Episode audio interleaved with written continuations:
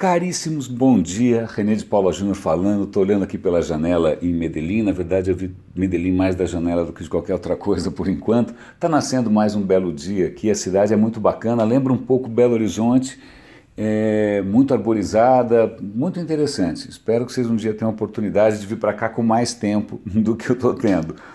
Mas o radinho de hoje tem um foco só, vai ser um radinho monotemático, monocromático, que é o Uber acontece o seguinte: então, só para contextualizar e dar um pouco mais de colorido, ontem eh, eu fui convidado para um jantar e o cara falou: Olha, você chega aqui num Uber em cinco minutos. Eu falei: Eu não tomo Uber. Ah, eu esqueci que você não toma Uber. É verdade, eu não tomo Uber. Eu boicoto o Uber sistematicamente há bastante tempo. E eu espero que depois de ouvir esse episódio, talvez você considere boicotar também. Por que, que eu inicialmente boicotei o Uber desde o comecinho? Porque eu não acho correto que uma empresa estrangeira entre num país ignorando as leis locais. Ponto. Se você, como cidadão, acha a lei injusta, legal, você tem todo o direito porque você é um cidadão. Mas um, um estrangeiro não pode entrar aqui e é, desobedecer a legislação. Se existe, sei lá, um monopólio do táxi, se ele é justo ou injusto, é uma questão. A outra questão é uma empresa vir para cá com arrogância e com muito dinheiro. Esses caras têm tanto dinheiro que eles podem encarar qualquer processo, eles têm dinheiro infinito, eles pagam os melhores advogados. E como eles têm muito dinheiro, eles podem jogar o preço artificialmente lá embaixo para ganhar mercado, quebrando o joelho de taxistas, famílias, etc. e tal. É lógico que para o consumidor todo mundo gosta de pagar pouquíssimo, andar em banco de couro, guaraná, balinha tal. Eu sei que todo mundo ficou encantado com isso, o aplicativo era ótimo. Quando você está sendo bem servido, você fecha os olhos para os bastidores. Você não quer saber se na China as crianças estão fazendo o seu produto com sangue, suor e lágrimas. Ninguém quer saber. Você quer pagar, todo mundo quer pagar pouco. Pois bem, o Uber para mim tinha essa característica que era de forçar os preços para baixo, é, em inglês se chama dumping, eu não acho isso legal.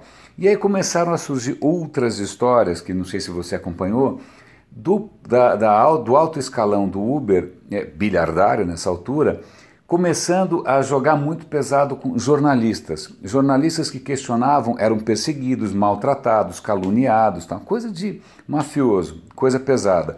Recentemente, o próprio presidente do, Hugo, do Uber acabou se altercando, né, batendo boca com um motorista da, da, própria plataforma, isso foi para as redes sociais. O próprio o presidente do Uber disse que talvez ele precise amadurecer um pouco. As histórias vão se multiplicando. Né? É, aparentemente é uma empresa com uma cultura interna super agressiva, super machista.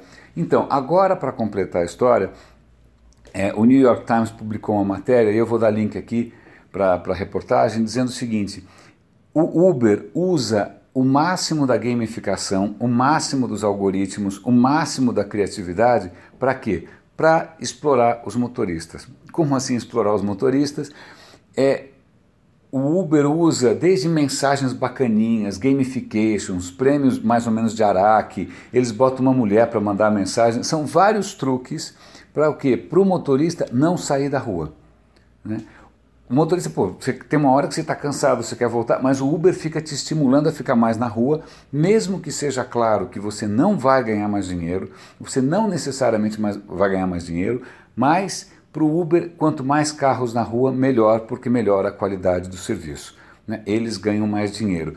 Então é, é meio revoltante ver né, a nossa disciplina, Puto, tudo aquilo que a gente aprende, que a gente acha bacana, né, de você personalizar, segmentar, gamificar, né, tudo aquilo que a gente imagina sendo usado para o bem, na verdade sendo usado para sacanear, explorar os motoristas. Convenhamos, os motoristas também não estão satisfeitos, é, a pressão em cima dos caras só aumenta, eles estão ganhando cada vez menos, estão tendo que trabalhar mais, e no fim eles acabam topando por desespero né? Você não tem outra alternativa, você é um pai de família, precisa pôr comida na mesa e você topa trabalhar mesmo que em condições é, longe das condições dignas que você gostaria. Pois bem, então, é, nessa altura, tenho certeza que os fãs do Uber já devem ter desligado, né, devem estar achando que eu sou um chato de galocha, mas acontece que já está tendo um movimento meio global. Hoje, para minha surpresa, um amigo meu que sempre foi fã do Uber, que sempre me, me encheu o saco porque eu era muito chato, que eu era contra a inovação, etc. e tal, ele propôs: é hora de boicotar o Uber, não dá para a gente ser solidário, não dá para a gente ser complacente, pior, não dá para a gente ser cúmplice com empresas que são baseadas na exploração, no dumping, na sacanagem, no bullying e ganhando um dinheiro absurdo. Tudo bem que os motoristas ganham um troco, mas por que, que o Uber vale 40, sei lá quantos bilhões de dólares no mundo todo? Né? Então, é, eu sei que eu, essa é uma posição pessoal é, minha, é, provavelmente muita gente não vai concordar, o cara vai achar que a disrupção vale qualquer tipo de sacrifício e sangue na parede, que a inovação está acima de qualquer coisa, mas eu acho que não, eu acho que a ética, eu acho que a decência, eu acho que a dignidade humana estão acima de qualquer questão.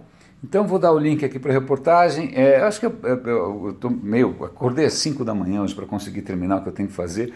Então, é só para não deixar o radinho passar em branco. Leiam lá o artigo, deve estar tá saindo em outros jornais também, tá, deve estar tá saindo no, no, saiu na BBC, saiu no New York Times, deve estar saindo em jornais brasileiros. E repense um pouco a tua ligação com a questão da bendita disrupção. Caríssimos, grande abraço, René de Paula Júnior falando aqui de Medellín, no Radinho de Pilha, e até amanhã.